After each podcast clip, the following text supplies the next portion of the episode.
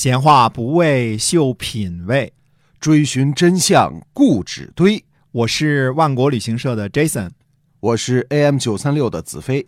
我们哥俩在新西兰跟您聊聊《史记》中的故事。各位听友，大家好，欢迎收听《史记》中的故事，是由新西兰万国旅行社的 Jason 为您讲的。嗯，最近呢，这个奥运大家都很关注哈。嗯，是的，新西兰这么小的国家，五百万人啊，嗯，金牌榜上排行经常是从第七呃和第十二、十一这个中间跳来跳去，对，相当不错。人均这个奖牌数是非常高的了。对呀、嗯，看看底下的很多都是几千万人的这个欧洲强国啊，嗯。有时候这种，嗯、新西兰人是超级喜爱户外运动。对，啊，由于这个天气较好啊，嗯，嗯、没有太多的风霜雨雪，嗯、出去跑步去，草丛里没蛇啊，哎，是，大家非常喜爱户外运动，没这错从新西兰的这个奖牌数上也能看得出来。嗯，新西兰强项的还是什么划艇、皮划艇这个这些啊，对，kayak 这些哎。那新西兰到处都是水，嗯任何人居住的地方开出去五十公里一定有海，一定有海，没错。嗯所以这种。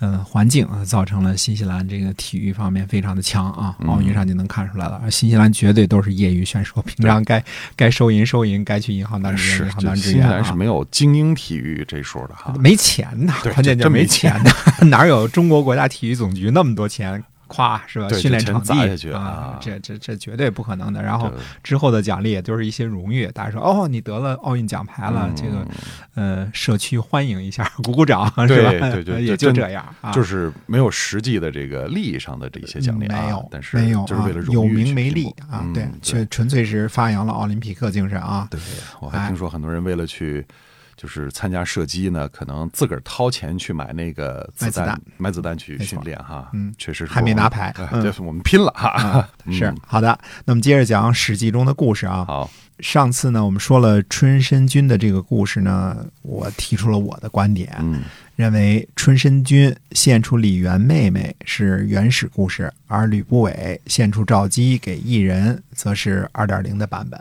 嗯那么，呃，有听众朋友指出呢，说郭沫若就已经有此观点，所以这个说法的发明权呢是郭沫若，而不是我。嗯也希望朋友们原谅我的无知，我确实没读过郭沫若的关于这方面的著作，比较孤陋寡闻啊。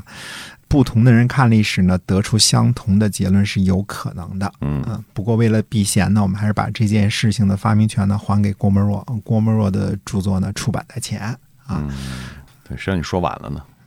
是没错啊。那 么如果有出处呢，就必须注明哈，这个态度是好的啊。那其实好像庄子呢写过一篇寓言，说盗墓的人呢拿了坟墓里的含珠去炫耀。嗯，嗯，含珠是含在死人嘴中随葬的嘛？。对，嗯，这个寓言的这个讽刺的意味呢，十分的辛辣。就是说，后世的很多读书人呐，都是偷了古人的死人的嘴里的东西来炫耀的。其实呢，等于这样骂了很多的读书人啊，这 庄子也敢骂哈、那么我自己呢，有时候也感觉自个儿就像个盗墓贼，确实是很多时候呢在偷古人的东西。嗯。不过呢，自信呢不会是故意窃取人家的研究成果啊，这这点德行还是有的。我又不想发论文骗职称，没有申请国家研究基金是吧？呃，这这可以肯定啊嗯啊，对，因为你没本事骗职称，所以葡萄肯定是酸的啊，好吧，酸酸葡萄 VC 含量高啊啊嗯，话说呢，秦王政啊被立为秦王的时候呢，才一十三岁，嗯呃，还是个未成年人，嗯肯定未成年啊。对，所以所以呢，尊称吕不韦为仲父啊。所以我认为秦王政的前期呢，嗯、几乎可以被称为吕不韦时期。吕不韦大人呢，既是秦国的丞相，又是秦王的仲父，封文信侯，富贵无两。他呢，也不能免俗，追求当时的时尚，就是仰视啊。因为呃，同一时期呢，魏国有信陵君，楚国有春申君，稍早些呢，齐国有孟尝君，赵国有平原君。吕大人呢，现在发达了，自然也不甘居人后，嗯所以吕丞相的门下呢，也是食客三千。嗯，所以自打孟尝君开了这个头，这仰视就成为一种时尚了哈。哎，因为你想，吕不韦人说起来干嘛的？是个古人，生意人、买卖人，哎对吧？商贾，哎，这在呃战国那时候排名是士农工商这第三等的地位，对吧？嗯呃，有钱了之后呢，弄本书啊，你成了士人的领袖了，是吧？对那么《吕氏春秋》，你就呃历史上留名了，嗯对吧？那这个跟说起来是做买卖的做买卖，还是被人看不起，是吧？啊，在中国的文化传统之下，这毕竟是一个呃不像农民这个这个士人那么的讲究，是吧？那么那么的有有有社会地位，有社会地位，嗯对啊，呃，不过要说这个仰视呢，那你看你富贵到什么程度？嗯三千人的就业问题，那就不是一般人能负担得起的了。还真是啊而且这呃三千人的这个工资水平啊，应该都不低吧？呃嗯，，不只是管吃管住而已。照着孟尝君和平原君的做法呢，连门客的亲戚、家人，甚至亲戚朋友都要照顾到，那就是三千 plus 个家庭，对吧？嗯，呃，这多少钱的花销啊？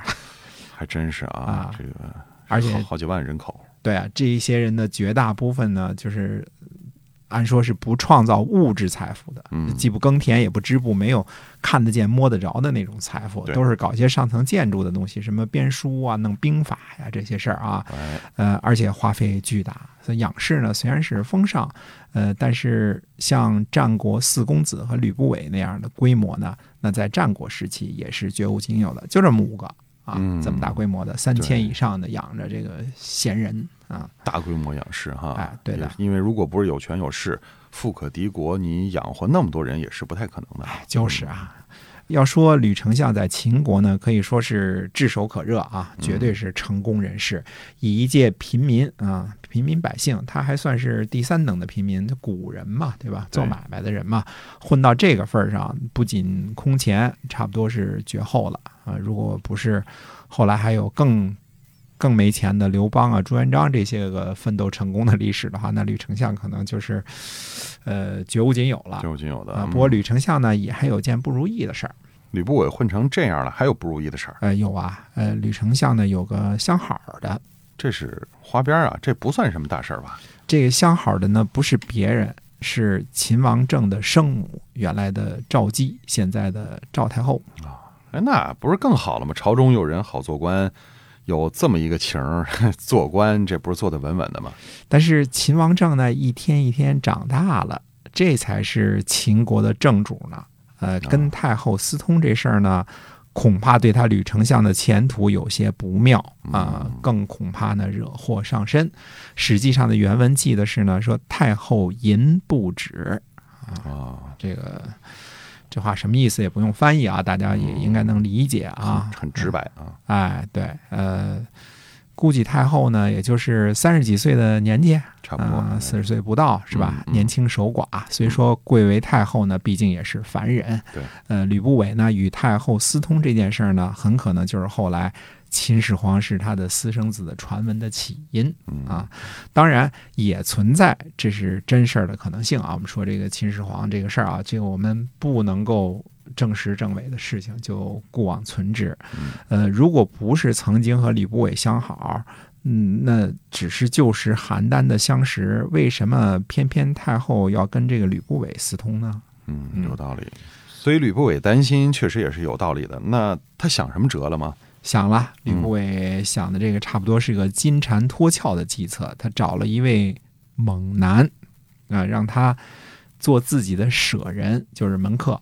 嗯。呃，这人呢叫嫪毐，嗯。嗯、就是挺难写那俩字儿啊，弄不好念成木渎的那个，不是木渎啊，是嫪毐，这俩字儿特殊啊。哎，那么吕不韦呢，找来这位猛男呢，呃，一起开了一些个色情 party，呃嗯搞了一些出格的娱乐活动啊。啊，哎，这个可以详细解释一下吗？啊，这就不详细解释了。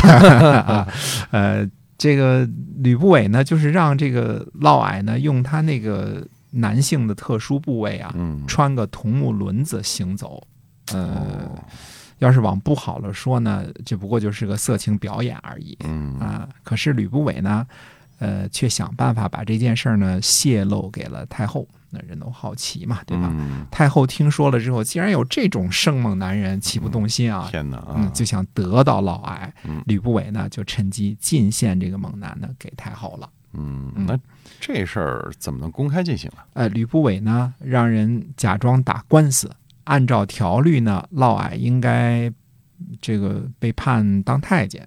啊，就进宫了，嗯，就照这个条例去打官司啊。然后呢，就告诉太后说，只要假装嫪毐已经做了手术，就可以进宫服侍了。嗯。那么太后呢，果然花大钱贿赂当时的外科大夫啊，嗯。主刀的那个啊，让他呢不要给嫪毐呢动手术，只是拔了他的胡子眉毛，就直接让他当了太监了啊啊。所以嫪毐呢顺利的进宫服侍太后啊，太后和嫪毐呢私通，书上的原话叫做呢。太后绝爱之，就爱死了是吧？爱死了。啊，不久呢，就怀孕了。得，嗯，于是呢，太后呢就假装占卜应该躲避迁徙啊，嗯把宫室呢就搬去了雍啊。雍是原来秦的老的发祥的那个地界啊。嗯那么嫪毐呢，经常在旁边伺候，呃，得到了很多的赏赐，而且什么事儿呢都是由嫪毐来决定。嫪毐自己的家童呢就数千人了，嗯呃呃，求着嫪毐做他舍人的呢有一千多人，呃，吕不韦三千多，他一千多。嗯，这个，所以这个嫪毐是靠着出卖色相，然后现在发达了哈。哎，发达的途径不同嘛，嗯条条大路通罗马啊。对，我们一直说呢，在秦王政的前期呢，即所谓的吕不韦时期呢，秦国针对六国呢，没有什么特别大的军事行动。秦王政元年呢，也就是公元前二百四十六年，晋阳反啊、晋阳我们现在的太原啊，嗯被将军蒙敖呢镇压了。公元前二百四十四年呢，蒙敖攻击韩国，取十三城。啊，公元前二百四十三年攻击魏国，夺取了场和有轨。公元前二百四十三年呢，闹蝗灾，秦国欲绝。呃，公元前二百四十二年呢，蒙敖攻取魏国二十城，第一次呢建立东郡。公元前二百四十一年呢，五国伐秦，无功。同一年呢，秦国夺取了濮阳，魏国的都城。魏的国君叫国君角，率领下属呢迁徙到野王，靠着山势呢替魏国防守，替那个大的魏国防守啊。公元前二百四十年呢，将军蒙敖死，秦国呢攻取了赵国的一些城市。这一年呢，夏太后死。公元前二百三十九年的时候呢，王帝长安君成交呢率兵攻击赵国，结果呢，不知道为什么这王帝呢反叛，最后死在屯留。后来屯留的将官呢被全体杀死，啊，那儿的老百姓呢被迁徙到了临洮。这一年呢，秦国呢遭了洪涝，秦国的贵人呢叫做轻车重马去东边呢找吃食，遭了大灾了。所以看来这个大规模的针对战争的战争确实不能是太狠哈。哎，怎么说呢？感觉不像是正经的战争，嗯，对吧？不像是大规模的咵侵伐你一片儿这种这种战争对，啊，所以基本算是比较平和的啊。嗯那么同样呢，在公元前二百三十九年呢，我们说嫪毐封为长信侯啊，另外赐予他呢山阳地啊嗯，让嫪毐呢居住，什么事情呢？都是嫪毐说了算，公事、车马、衣服，呃，王家打猎的山林呢也随便儿嫪毐处置，又把黄河这个地方呢，原来记载的是黄河以西的太原作为嫪毐的封地，我们不知道这个地方在什么地方啊，嗯。也许广大的平原就叫太原啊，但这不是那个我们说的晋阳的那个太原，不是那个太原了啊，不是那个太原啊。那么嫪毐的势力呢，就进一步的扩张了。所以这个时候呢，又出了一个新人，呃，一个猛男，通过太后的关系嗯，进入了政治局吧，这么个意思。